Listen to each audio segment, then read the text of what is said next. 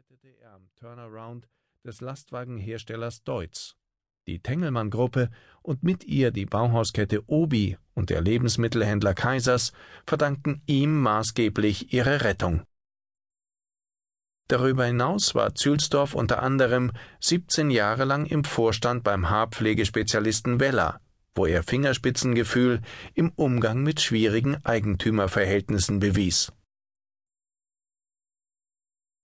Er ist ein Mann, der über sich selbst sagt, dass er nicht lange um den heißen Brei herumredet. Und er ist einer, dem klar ist, dass gegen den Willen der Belegschaft gar nichts geht. An Sinleffers hat sich Zülsdorf beteiligt, weil er davon überzeugt ist, dass das Unternehmen noch immer einen sehr guten Kern besitzt. Wenn es zu seinen alten Tugenden zurückfinde, habe es gute Chancen, auf dem Markt zu bestehen. Die sind Gute Beratungsqualität, gehobene Ware, ein klar umrissenes Profil, so Zülsdorf. Auf so viel Anerkennung hat die Belegschaft lange gewartet. Aber Zülsdorf sagt auch, es wird hart, wir müssen uns anstrengen. Die Leute hören das und fühlen sich dennoch motiviert, weil ihnen nach so vielen Jahren endlich wieder einer jene Stärken attestiert, die sie selbst zu haben glauben. Es ist wohl dieses beinahe sture Festhalten an Werten, das die Mannschaft selbst in der Karstadt-Quelle-Ära einte und das sie bis heute durchhalten lässt. Fragt man einen wie den Verkaufsleiter Ulrich Nellesen, der dem Unternehmen seit mehr als 30 Jahren die Treue hält, warum er das ganze Hickhack mitmacht, bekommt man eine Antwort, die vermutlich für die Unternehmenskultur bezeichnend ist. Die Frage habe ich mir nie gestellt. Roswitha Hüsemann spricht von der Sinleffers Familie, zu der sie immer Kontakt hielt, auch in den 13 Jahren nach der Geburt ihres Sohnes, bis sie 1989 wieder beim Unternehmen anheuerte. Als außergewöhnlich harmonisch hat auch die Beraterin Birgit Grokenberger der Münchner Unternehmensberatung BECN die Belegschaft erlebt, die sie in den vergangenen drei Jahren bei der Umsetzung der neuen Strategie unterstützte. Sinleffers ist ein Unternehmen, in dem Politik und Machtspiele kaum eine Rolle spielen, sagt sie.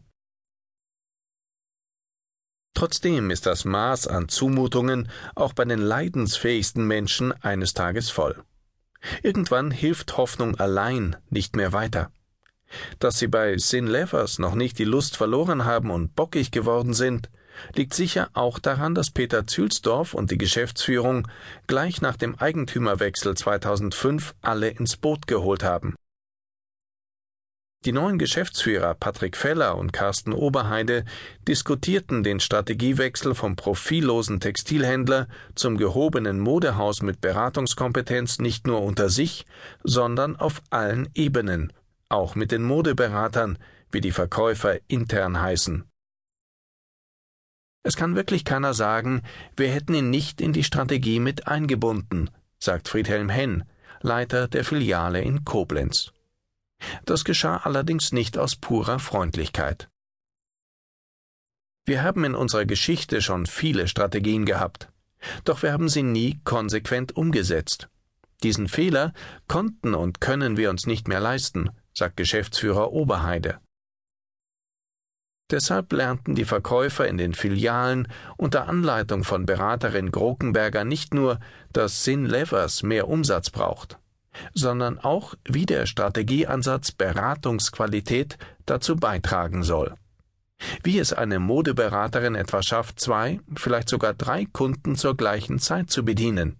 Dass der Kunde nicht warten möchte, bis der Stapel Pullover ins Regal geräumt ist, ehe er seinen Wunsch äußern darf wie man dem Kunden zur Hose auch noch einen Gürtel und Strümpfe verkauft oder zur Bluse eine passende Strickjacke und ein Halstuch. Und zwar so, dass der Kunde sich perfekt beraten fühlt.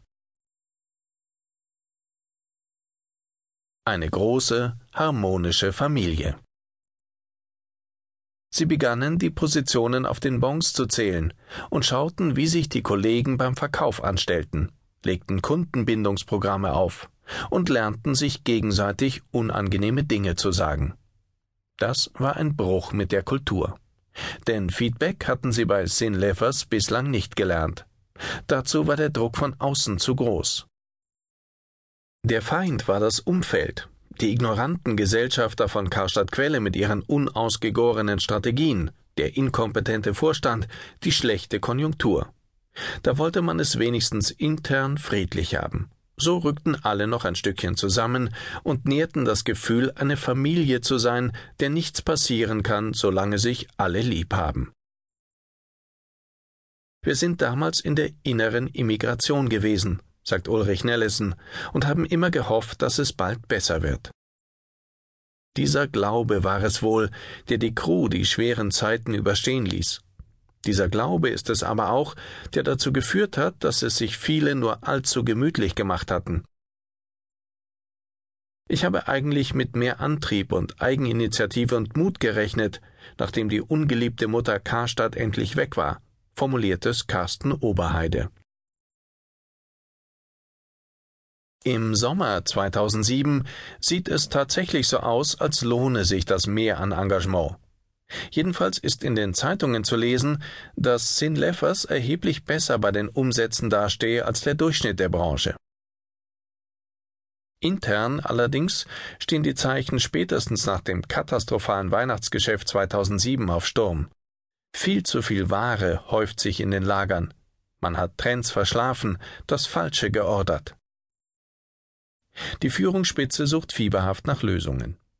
Im Februar werden zum ersten Mal die Möglichkeiten und Folgen einer Insolvenz